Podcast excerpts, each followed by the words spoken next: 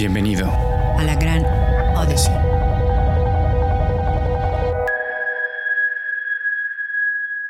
¿Cómo estás? Muchas gracias por aceptar la invitación. Sí, no, gracias a ti. Eh, ¿Tú eres el fundador de, de, CIMA? Sí, sí, yo y mi esposa. Bueno, mi esposa ah, y yo. Ok. Este, ¿Nos podías este, platicar un poquito por qué o cómo nace CIMA?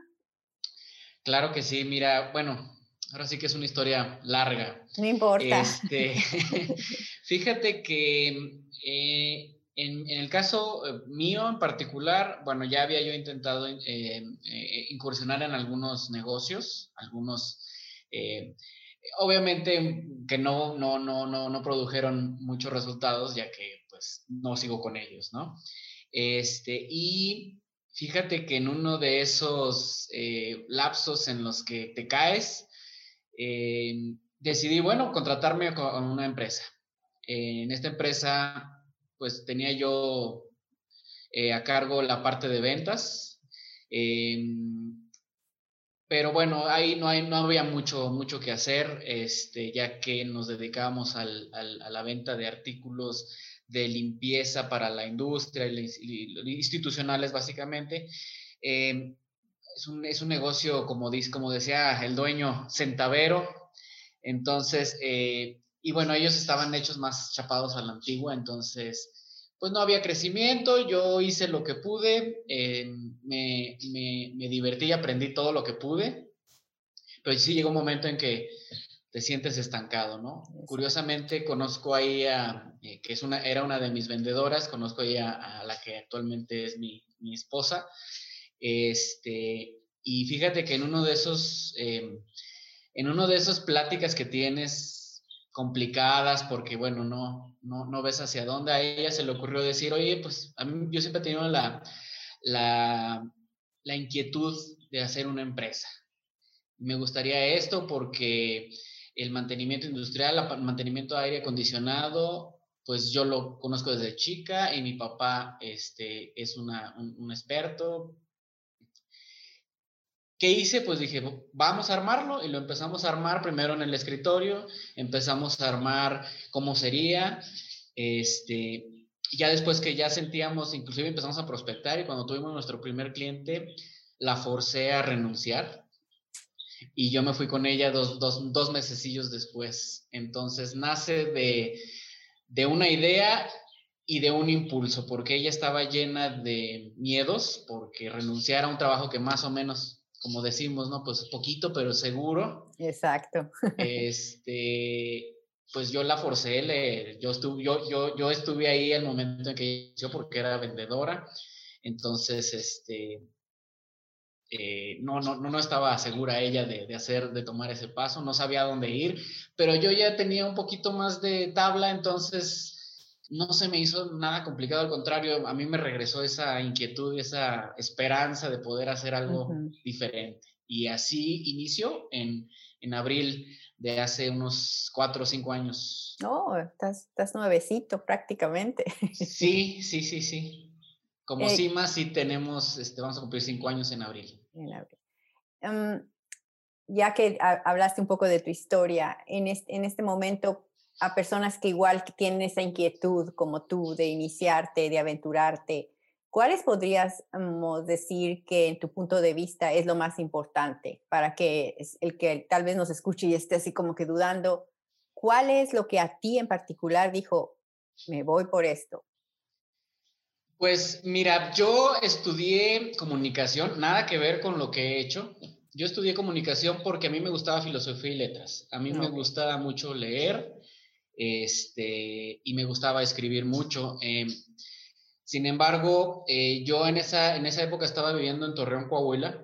No, yo soy de Saltillo. Em, eh, ah, mira, nosotros somos de la Ciudad de México, pero mi papá nos llevó por toda la República porque era vendedor. Mm. Este, y terminamos en Torreón, entonces eh, no había muchas opciones para estudiar filosofía y letras, creo que la única era la Ibero, eh, pero no, mm, no me convenció. Tenía que irme a Saltillo, de hecho, a estudiar esa carrera si era lo más cercano, pero este, dije, bueno, algo parecido y tomé la decisión de estudiar comunicación.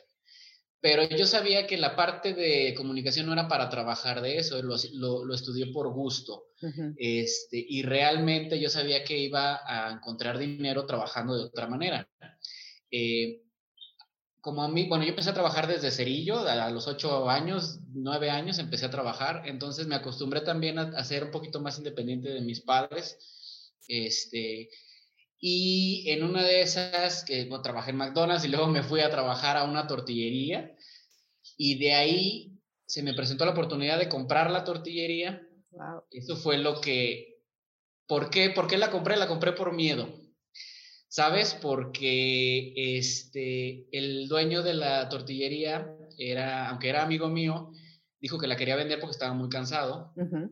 este, y a mí me dio miedo perder ese ingreso. Así es, porque yo ya inclusive ya le había dicho a mi papá que yo le iba a ayudar a, pagar mi, mi, carrera, había comprado un carro, un carrito muy viejito. Entonces me moví y lo que sí he visto, muchos chavos con sus primeros créditos pues se compran bienes de consumo. Pues un, a lo mejor un celular caro, a lo mejor un carro caro. Bueno, yo saqué un préstamo en, en un banco y compré una tortillería. Eh, pero fue por eso, por, por, por no querer perder. Eh, a mis 19, 20 años yo empecé a ganar a lo mejor algo decente, este, pero ya me había independizado, entonces retroceder era muy complicado para mí porque pues todavía no acababa la carrera y no tenía experiencia en nada. Y lo que sabía hacer era eso y dije, bueno, va, conseguí a otro chico y, y la compramos. Entonces fue las ganas de seguir. Eh, de mantener a lo mejor tanto un aprendizaje como también hasta un, estilo de, vida, ¿no? Digo que era incipiente en ese momento, pero, pero ya no podía yo retroceder este, una vez que, que ya había tomado ese paso. Como dice el dicho mexicano, para atrás ni para agarrar vuelo. Así es, e, es complicado. Mucha gente yo he visto que a lo mejor no retrocede, pero sí, a lo mejor el miedo termina por hacerte que te estanques y dices, bueno, pues ya, aquí me quedo, no está tan mal y ese no está tan mal, pues te nubla la visión de, lo que a lo mejor tú pudieras llegar a hacer sin necesidad de esforzarte, eh, como a veces pensamos, casi, casi este, escalar una montaña. No creo que sea tan complicado, es muy complicado, pero no creo que sea tan apocalíptico el escenario. Exacto. Eh, hablando de un poco de, lo de la industria de la, de la, construcción y yo que vivo en Canadá, te das cuenta de cómo el sistema de, calefacción es totalmente diferente. ¿Y tú crees que el día de mañana en México vaya a haber otro tipo de construcción debido a que yo pienso que el clima está cambiando drásticamente y ustedes tienen ya más días fríos y esas construcciones de cemento pues complican un poco más el mantener caliente tu casa. ¿Tú ves el día de mañana que se pueda innovar en la construcción para, para en el sistema de calefacción? En la construcción en México, bueno, es que a mí me ha tocado por ejemplo, en Torreón, que es un clima también bastante semiárido, eh, muy caluroso en verano, pero en invierno ahorita inclusive eh, están, han estado hasta cero grados, que es, es, muy extremoso para el, calor que hace. Eh, yo lo veo muy complicado porque la gente está comprando casas a, con la cuestión del Infonavit con créditos, con, con créditos muy caros y los materiales de las casas son cada vez más eh, baratos. En Torreón me tocó ver unas estructuras metálicas que hacen, que es la casa, la arman y después nada más la, van rellenando de block. Lo hace hueco, lo hace hasta cierto punto, entre comillas, te venden la idea de que es térmico, pero no lo es. Mm. Eh, pero es muy barato para construir. Y aquí en Querétaro, que es donde estoy ahorita viviendo, este, si bien las casas todavía eh, tienen o tienden a ser un poquito más, este, mejor bien hechas, por decirlo de una manera, mejores, mejores constructoras, mejores eh, materiales. mejores materiales, son carísimas. Entonces, ahorita con lo de la pandemia sí se ha visto que pues se ha frenado mucho la parte de créditos. Yo creo que no recuerdo ahorita el porcentaje, pero la, eh, el, el, porcentaje es muy alto de la gente que saca su casa por Infonavit y estamos hablando de créditos de 30 años. Entonces, eh, yo, creo que, yo creo que en México vamos a estar estancados un rato. no dudo que hay, nosotros eh, atendemos algunos edificios, pero son edificios premium, o son departamentos premium, son departamentos oro, diamante, eh, que tienen cierta tecnología, pero no, no, no, la, no la veo en una casa de interés social o en una casa de, de una persona, de un trabajador. Sí. Eh, la parte del aire acondicionado, de la climatización, sí está avanzando porque la mayoría de las empresas son eh, América norteamericanas, este, Estados Unidos, Canadá, pero eh, igual la parte de inversión inicial es costosa y de ahí a que eh, se climatice una casa es todavía visto aquí como un artículo de lujo. Nosotros nos dedicamos más a la parte industrial, nosotros hacemos en industria, entonces ahí sí es de cajón tanto para una oficina como para mantener ciertas climatizaciones en las áreas de producción, ya no se diga cámaras de congelación, cámaras de refrigeración, porque ahí ya es otro, ya es, ya es, parte del proceso productivo. En vivienda mm, es, complicado y eso que Querétaro está subiendo mucho en su nivel de vida. Sí, sí, sí. Y ustedes, por una casa normal así, como las que, igual como las que tú estás viviendo ahorita, ¿Cuál es el sistema que usarías tú para calentarla? ¿Necesitas hacer romper, meter tubería o...? Se mete, generalmente para calentar, se mete, em, son como unos serpentines que van en la parte del el piso, que son más económicos que al meter a lo mejor un, aire acondicionado, eh, más económicos en rendimiento. Es eh, la parte de la construcción es meter antes del, piso, meter los serpentines y esos van haciendo eh, la calefacción por medio de agua caliente, puede ser.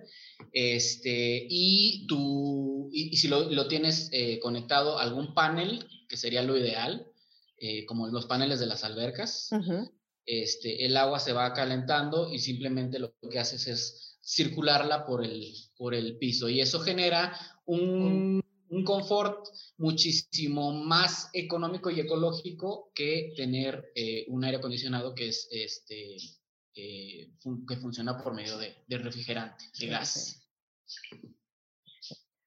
Ah, ¿Qué podrías tú, o sea, cuáles son las premisas eh, que, las, que los ha posicionado ustedes en el mercado como, como CIMA? ¿Cuáles son sus, no, como, como tu filosofía?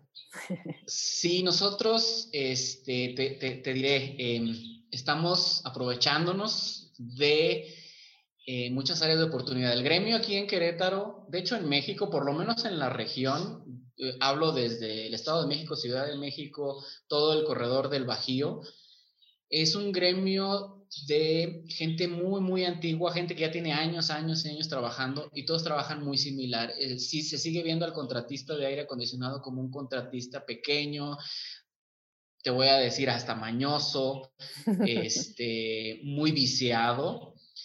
Eh, y lo que nosotros qué hicimos, bueno, armamos, en el momento de armar nosotros la, la empresa, nuestro primer objetivo fue, no queremos ser como ellos, no queremos estar dando este, incentivos a, los, a, los, a los, la gente de mantenimiento de las industrias grandes para quedarnos con un, con un trabajo o, o, estar este, eh, viciando nuestro trabajo solamente para sacar un rendimiento mayor. ¿Qué hicimos? Bueno, no, no pudimos contratar gente, técnicos en aire acondicionado aquí en Querétaro, porque todo se recicla, la mano de obra se está reciclando, entonces ya te, enteras de que fulanito ya trabajó con perenganito y entonces ya se saben todas las mañas. Nosotros empezamos a reclutar personas muy trabajadoras de Guerrero, de Veracruz y del estado de Puebla y de Oaxaca. Mm. Vienen para acá, vienen con, vienen en ceros en cuestión de vicios, este, vienen con ganas de trabajar y empezamos a reclutar recién este, graduados de ingeniería en mantenimiento, de ingeniería en, ingeniería industrial, este, ingeniería en, energías renovables, etcétera, pero los vamos, a, los vamos capacitando este, en, este, en este gremio. Pero a final de cuentas, todo lo que ellos aprendieron también nos sirve a nosotros porque así nos vamos retroalimentando. ¿Qué nos ayuda? Así es, nos ayuda, la mano de obra es joven, es es, está dispuesta y es calificada. Entonces, de entrada, eh, es un recién egresado, sí, pero es un recién egresado con hambre, con hambre de, aprender, con hambre de, de, expresar lo que trae y de poner. dame chance, yo, yo, yo, yo sé, nada más. Sí, exactamente. Y es, es, es, un perfil completamente diferente a lo que nosotros inclusive batallamos mucho con reclutadoras que nos ayudaron a, buscar este, mano de obra, pero no, no pudimos encontrarla aquí en, en Querétaro ni en, ni, ni, ni en la zona. Tuvimos que salir a buscarla. ¿Qué les gusta a nuestros clientes en industria? Bueno, que son eh, gente preparada, gente que se expresa bien. Mm, a lo mejor no vas a ver lo que un técnico de muchos años, pero sí tiene muchísimo más conocimiento en cómo desenvolverse dentro de la industria. Trabajos en alturas, trabajos, este, soldaduras, en energía, etc. Ese ha sido nuestro plus, el trato, con el, el trato y el servicio con el cliente. Eh, y después de ahí, bueno, hemos estado impulsándolos y capacitándolos no nada más en, en la parte eh, operativa, sino también en qué va, qué viene más, qué viene más adelante, cuáles son las nuevas tecnologías, los nuevos gases, por qué ya no se debe de usar este químico, por qué ya no podemos meter este tipo de tubería. Y entonces somos los que le estamos dando las opciones A, B y C a la industria sin necesidad de, de encarecer sus costos. Wow. Wow, ¿no? E, e, e, ahí está el futuro. Y, otra de mis preguntas que vendría muy, muy pegada a lo que me acabas de comentar. Este año pasado, pues fue un año de innovar. Y me imagino que el que no estaba preparado, o al menos el que no quería hacer el extra esfuerzo, porque me imagino que hay muchas, muchas personas que ya estaban muy confortables en donde estaban y que ah, esto va a pasar. Pues mira, aquí estamos y estamos casi igual. ¿Cómo CIMA está preparándose o, cuáles son las estrategias que, va a continuar para mantenerse en actual? Pues eh, de entrada, lo que nos, nosotros estábamos con un proyecto em, un poquito más ambicioso para automatizar todos nuestros procesos eh, de, de, información para, eh, para darle al cliente. Es mm. decir, reportes, todo lo que se le hizo, diagnósticos, automatizarlo en una aplicación. Eh, sin embargo, se vino todo esto y bueno, tanto nos detuvieron a nosotros como nosotros tuvimos que detener a nuestros, a nuestros proveedores. Eh, pero ¿qué nos ayudó? De que nosotros ya veníamos eh, estudiando toda esta parte de seguridad industrial, que fue lo primerito que, que, nos tocamos, nos, nos topamos, cursos acerca de precisamente manejo de, de, de, contingencias, porque ya nos había tocado también en una industria una fuga de gas entonces saber cómo reaccionar. Entonces a partir de ahí empezamos a movernos en ese, en ese ámbito porque las industrias están eh, certificándose en muchos procesos de seguridad, ah, tanto de seguridad para sus empleados como de, seguridad en sus instalaciones. Y la verdad es de que vemos proveedores, inclusive la, misma, proveedores de muchos años, empresas inclusive de proveeduría grande, que está todavía estancada en, bueno, traigo mis zapatitos de seguridad y traigo mi casco y ya con eso. No, hay que seguir una serie de protocolos, materiales que tienes que, estar implementando, inclusive materiales que tienes que desechar. Entonces, eso nos ayudó para seguir eh, elaborando en la, industria. Este, y de ahí, bueno, va a ser mucho lo que nosotros podamos adelantarnos en el tema para poder seguir vigentes, eh, porque la, eh, la parte de la seguridad industrial, como eres un proveedor externo, es vital. No te puedes dar el lujo de cometer un error porque estás fuera. Wow. No, no, no, estás, estás en lo tuyo.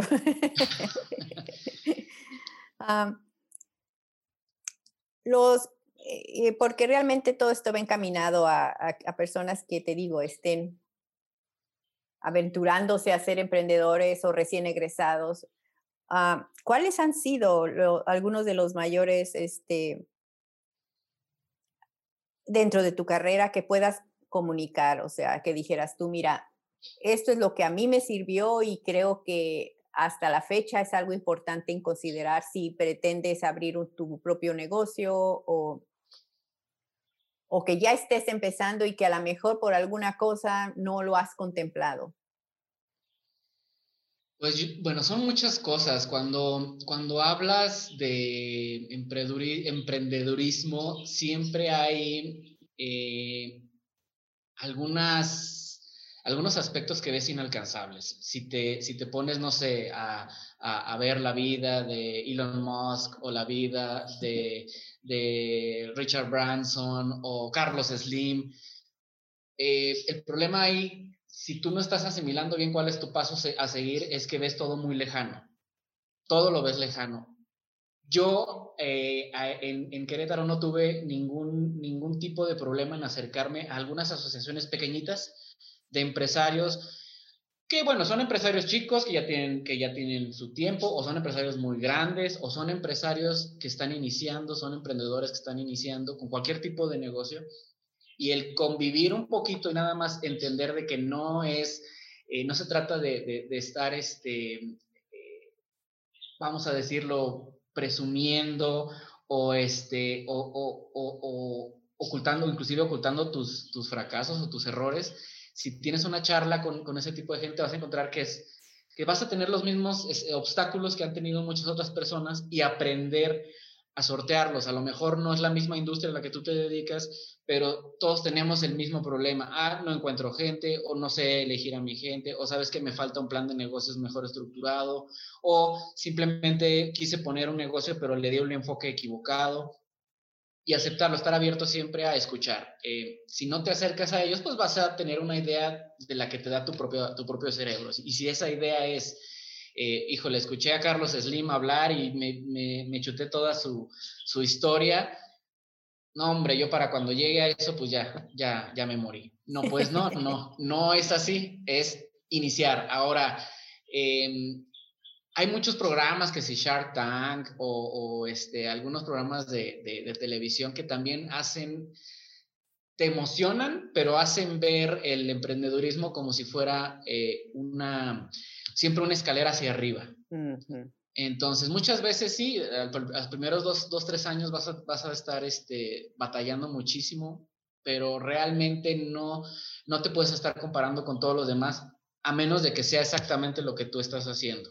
Entonces, tener los ojos bien abiertos, pero también es darte cuenta si realmente es lo que quieres hacer, porque a lo mejor tienes una idea de que quieres ser un, buen, un gran empresario o un emprendedor, pero realmente lo, lo estás haciendo por, por impulso, por moda y no concienzudamente. Sabes que yo quiero dedicarme a esto. Mucha gente eh, me mucha gente me ha dicho, ay, es que tu, tu, negocio es un poquito tradicional. Sí, sí es tradicional, pero le estamos dando un nuevo enfoque con, con, con, el tipo de mano de obra que estamos, que estamos realizando. No necesito ser un genio tecnológico para poder em, a, abrir una empresa. Eh, sí hay muchos negocios que, que, están destinados a estancarse, pero tienes que saber hacia dónde lo quieres llevar. Hacer algo distinto, sí, pero siempre y cuando estén dentro de tus capacidades. Si no sabes, pues entonces tratar de, de aprender, de, de, platicar con gente que esté eh, pasando más o menos por lo tuyo y siempre tener los ojos abiertos, es lo que, lo que yo siempre digo. Hablando con, otra, con otro em, dueño de una compañía, me decía que él, él descubrió que es muy importante que tanto tu, que tanto tu visión personal como la visión de la empresa estén alineadas a la misma vez porque es simplemente una prolongación de ti. Entonces, muchas, muchas veces, como lo acabas de comentar, oh, voy a abrir este negocio porque está de moda, pero para nada está alineado con tus valores o con tus, tu forma de vivir, que obviamente va a ser una dificultad en lugar de verlo día a día como un reto de que le voy a echar ganas. ¿Por qué? Porque en esto creo personal y profesionalmente. Entonces, alinear los dos valores, porque si no, si hay un conflicto y, como tú dices, e, es muy lógico que no va a funcionar porque tienes que estar súper apasionado en lo que haces y para muchos ese apasionamiento lo puede decir, no, yo no podría soportar eso, pues sí, porque no es lo que a ti te llama la atención, ¿me entiendes? Es correcto. De hecho, para, para convencer a mi, a mi esposa de que renunciara, yo le comenté, a ver, tú estás estresada, estás trabajando para una persona que te está estresando porque no consigues tus metas. ¿No prefieres mejor estresarte por conseguir metas que son para ti, que es para tu negocio? Em, y fue una de las, de las cosas que ella también dijo, sí es cierto, nos estresamos y estamos trabajando para alguien más cuando, cuando ese estrés no me lo van a redituar a mí, yo voy a seguir ganando más o menos lo mismo, no tengo ningún crecimiento y si yo llego a hacer algo extraordinario, pues a lo mejor me van a dar un reconocimiento en papel, pero nunca voy a crecer más allá de lo que la misma empresa me está poniendo como techo. Eh, igual yo prefiero estresarme por mis problemas, por mi, por mi empresa, que por, mi, que por la empresa de alguien más. Digo, yo no tengo nada en contra de la gente que trabaja para alguien más, porque a final de cuentas todos queremos este, eh, sobrevivir de, de, una manera decorosa, pero si tienes esa inquietud, pues esa es una de las cosas que tienes que evaluar. Si te quieres, si tus preocupaciones van a ser por sacar adelante la empresa de alguien más y no te afecta, pues adelante, pero si sí, pues entonces haz algo tuyo. Eh, una de las cosas que, que, nosotros queremos hacer, estamos implementando, es un plan de crecimiento para nuestros, nuestros ingenieros. Ahorita estamos promoviendo a uno como jefe de cuadrilla. Es un chico que tiene ya dos años trabajando con nosotros, pero desde un inicio tuvo la inquietud de cómo le hago para, para ganar más, cómo le hago para aprender más, cómo le hago, y se acercó a nosotros y nosotros empezamos a, bueno, le, hicimos un plan para que pudiera él crecer, no nada más económicamente, sino también dentro de, sus funciones. Eh, y ahí lo tenemos hasta ahorita al pie del cañón, es el primero que llega, es el que está al pendiente de todos los, los este, y pormenores, la agenda, a quién hay que atender. Poco a poco te vas también, vas filtrando tú también en la gente que quiere sobresalir. Y obviamente nuestra filosofía no va a ser, ay, no, no, no, tú te tienes que quedar ganando lo mismo y no, ni le muevas.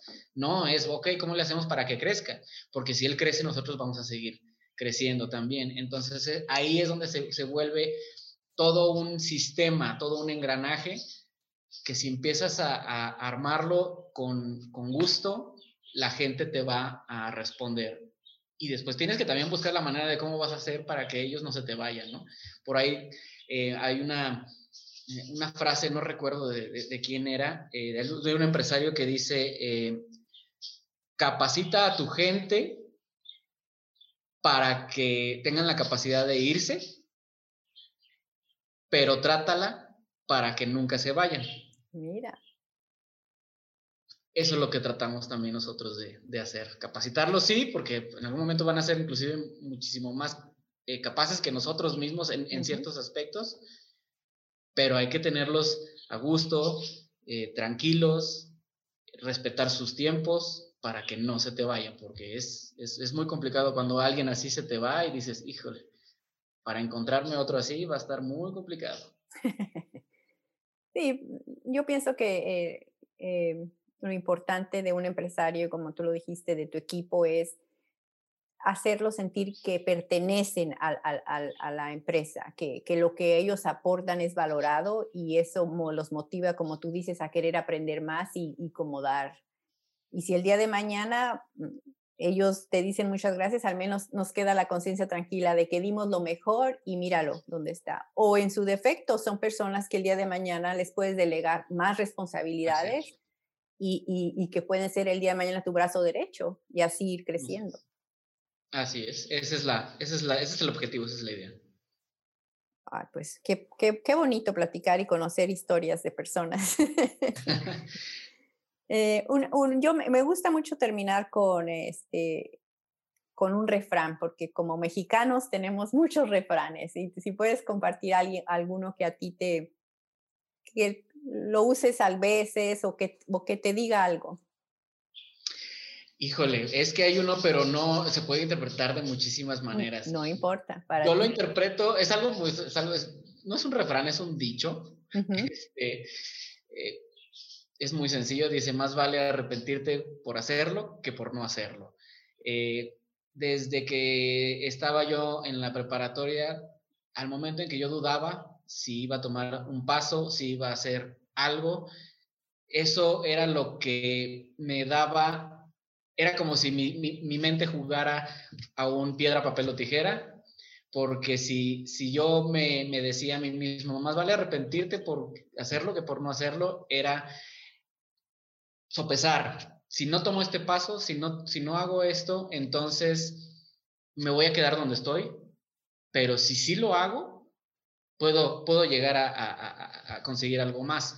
Eh, también puedo perder, pero entonces el riesgo ahí ya lo vas midiendo, lo vas sopesando. A lo mejor no es el refrán más este, intelectualoide que, que pudiste escuchar, pero a mí me ha funcionado porque es, es muy básico y es muy, muy sencillo de entender. Eh, tomar un paso siempre va a ser complicado, pero si, te, si tu mente está enmarañada en, en todas las posibilidades, eh, el miedo es eh, el, el, el, que causa la, la, la, parálisis de nuestras capacidades. Entonces, si nos quitamos un poquito el miedo, apechugamos y simplemente da, intentamos dar ese paso, muchísimas cosas pueden suceder.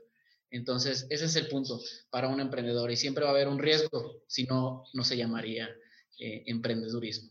Exactamente. Pues muchísimas gracias, muchísimas gracias Guillermo y deseo que gracias, todo vaya viento en popa y, y, se ve que estás armando un, un, unas bases sólidas y me da mucho gusto, me da mucho gusto.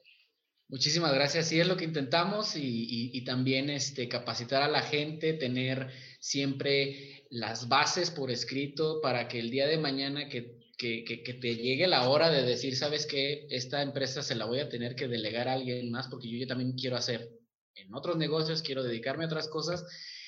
Si las bases están sólidas, si el, el know-how está ahí y si tu gente está contenta y preparada, pues qué mejor eh, que tu empresa termine inclusive como un hijo, ¿no? Claro. Saliendo y, y, y, no dependiendo de ti y que la veas crecer sin necesidad de que tú estés operándola todo el tiempo. Bien, muy bien, bravo. Muchas gracias, Guillermo. Gracias. Que pases un día excelente y estaremos en contacto. Cuídate mucho. Claro que sí. Muchísimas Hasta gracias. Luego. Hasta luego. Hasta luego.